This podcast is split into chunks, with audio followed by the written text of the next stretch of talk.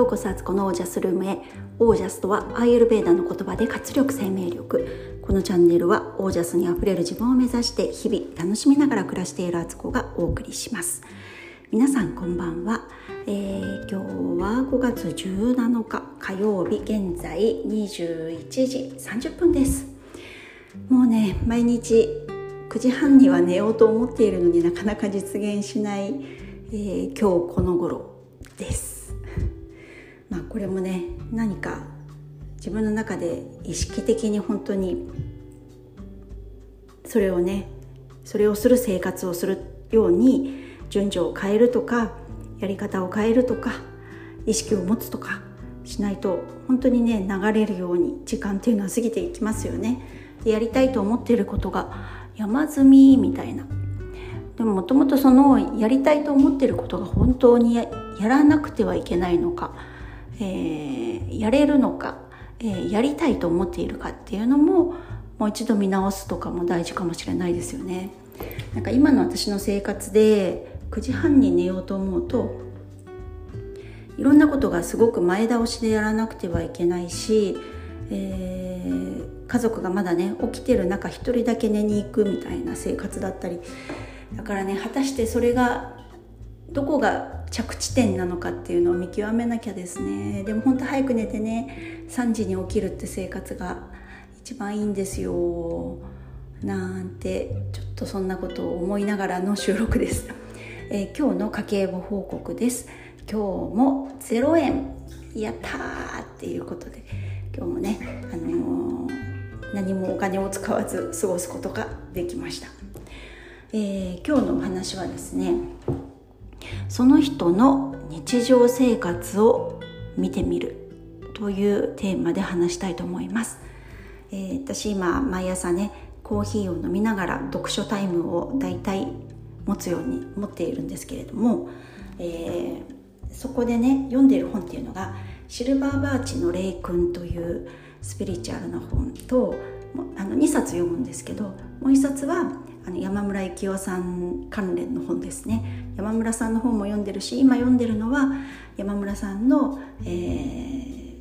最大のサポーターだったと言っていいでしょうね。あの黒木さん先日亡くなられたってお話ししたんですけど黒木さんの書かれた、えー、本を今読んでいるところで、えー、山村さんもねあのシルバーバーチの本を読んでスピリチュアルに本当にあの心から目覚めて活動が始まったという方なんですけどシルバーバーチの霊君あの改めて読んでみて前はね途中まで読んでやめちゃったりしてたんですけどあのちゃんと読んでみると素晴らしいことが書かれている本で本当にこれを読んでおけば他の今いろんなねたくさんいろんな本出てるしいろんな方がね分かりやすくスピリチュアルなこととかをね紹介してる本あるんですけど切り口が違うだけで言ってることは一緒なんですよね。だからシルバーバーチをねほんと一冊読めばまあ一冊って言ってもシルバーバーチ全部で12巻まであるんですけどでもなんか1巻と12巻だけを本当その2つだけでも抑えればいいそうなんでちょっと今私真面目にね読んでるんですがそこでねすごく印象残っているとりあえず途中ですけど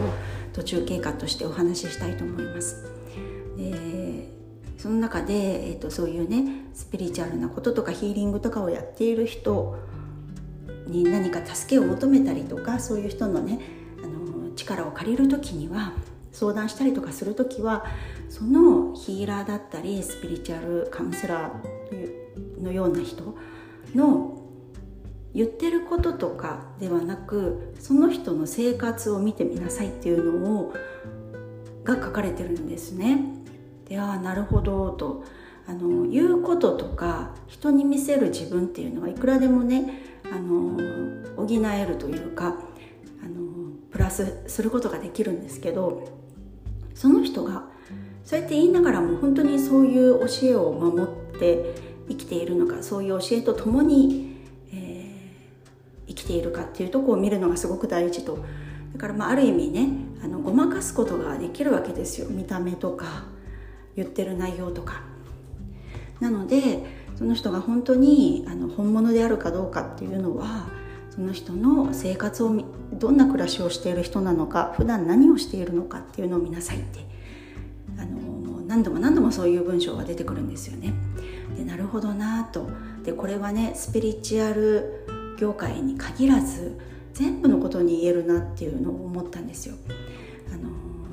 いろんなね何か誰かのスクールに学びに行ってみるとかオンライン講座を受けるとかなんか誰かから情報商材を買うとか情報商材に限らず何か物を売ってる人からこの人から買いたいって思ったりして買うとか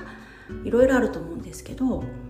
それがねあのそれ以外にもそうかお店とかねレストランとかもそうですけどそこで働いてる人たちがどんな顔して働いているか。でさらには想像を深めてこの人たちがこの仕事をしていない時間帯にどんな風に暮らしてる人たちがその仕事に携わってるのかっていうとこまで考えてみると自分と本当に波長が合うのかとかあの尊敬尊敬すべきというかねこここの人とつながりたいと思うかどうかっていうことを自分で見極めなきゃいけないよっていうそれをねあの何も考えずになんとなくこう値段だけとか言ってることがすごく良さそうだからとかキラキラして見えるからとかっていう理由で吸い寄せられていくともしそれが違った場合そのやそういうことをねあのサービスとかをしている人たちがどういう思いでやってるかっていうその裏にあの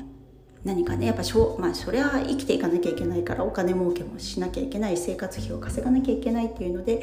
あのある程度ねそういうサービスとしてやってるのは当たり前なんですけどそこにどういう気持ちを込めてその人がやっているかっていうのを見るっていうのがすごく大事なんだなっていうのをねあのスピリチュアルのこと以外で当たり前に私たちが普段選択していく中にこの視点を持つかどうかっていうのが大事だなと思い思ったんですよね。なのでなんか今って本当にあの SNS の世界ネットの世界だとやっぱりいくらでも加工ができたりとか文章っていうのは何度も練り直して作ることもできるしあのそれはねまあ、それは一つ必要なんですよあの素材だけ見せてね例えば泥泥だらけの例えば野菜をね見せてねそれを見せられるよりやっぱ出来上がった美味しく調理されてなんかこう湯気が立ってるような美味しそうな料理を撮影されたメニューと同じメニューでそういう写真が載ってるとしたらどっちが食欲そそられるかって言ったらその調理されて美味しくこうねプレゼンテーションされたものが美味しそうに見えるのは当たり前だしそっちに惹かれるんですけど本当にその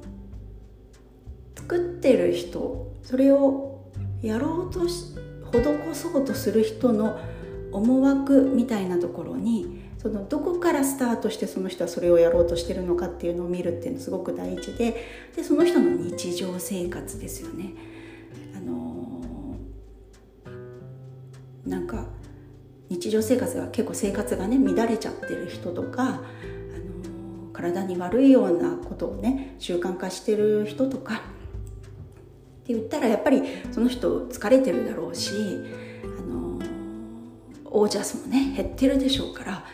っぱりそういう人がこう看板は綺麗に見えても本当にそのクオリティのことを全部の人にこうサービスを提供できるかって言ったらもしかしたら違うかもしれないし。でどんなにすごいことやってる人でも絶対に日常っていうのはあって朝起きて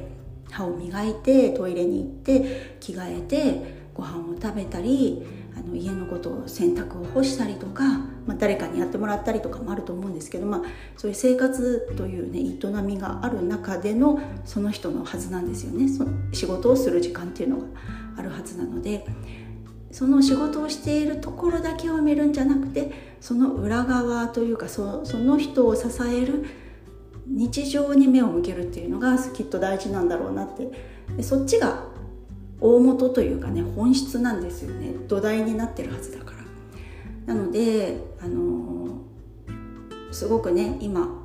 本当に SNS 私ももちろんやってるしこういう発信をすることもそうですけどあのそういうねいろいろやってる人のを見たりするとああすごいなとかキラキラしてるなとかいや本当にこんなことを真似できないなっていうぐらい素晴らしい人たちいっぱいいるんですけどそこに引け目を感じるんじゃなくって自分はどういう生活をしてるっていうのは自分が一番分かってるじゃないですか。そこに結局戻ってくるっていうか帰ってくるっていうかね。自分がちゃんとしたこう誰にどこを見られても恥ずかしくない。まあそれはねプライバシーの部分もあるからね全部見せろってわけじゃないですけどまあでもスピリットは全部見てるんですよねでそんな時にどういう自分でいるのかっていうのを後で自分が見た時に自分が見ても恥ずかしくない暮らし方というか人としてどう生きてるかっていうことが大事ででその波動が結局同じものを引き寄せるんじゃないかなって思うんですよね。何か楽して得したいとか、るべく安くなんか損したくないとかって思うとやっぱり似たような感じのでも表面上はキラキラしてるうまくオブラートに隠してるっていう人とこうくっついちゃったりとかねきっとあるんですよねそういうと人とつながったりとかそういうサービスに行き着いたりとかなんか結局自分がどういう生活をしていくか自分のことをどう取り扱ってるかってことが人からもどう取り扱われるかってことにもなるしまあとにかくあのスピリチュアル業界とか特にねやっぱこう頼りたくなる先というか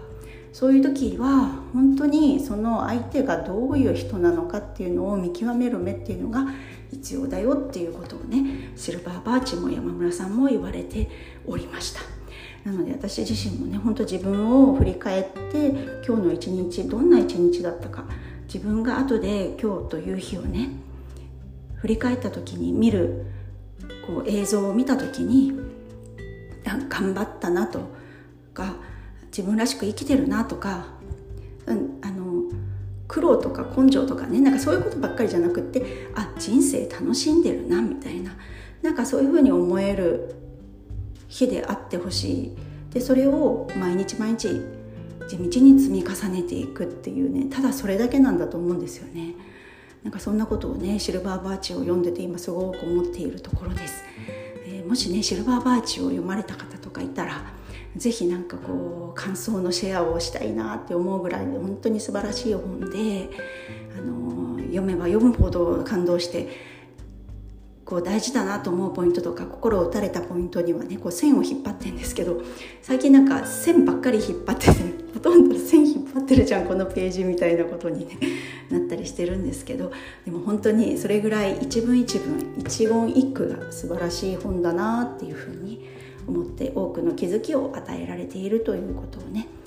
今日お伝えしたかったです。なんかすごい話がね なんかあちゃこちゃしちゃいましたけど すいません。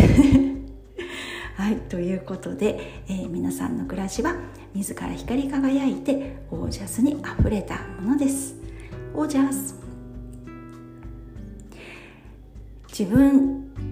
というのを見るのは自分が一番見るんじゃないかと思います。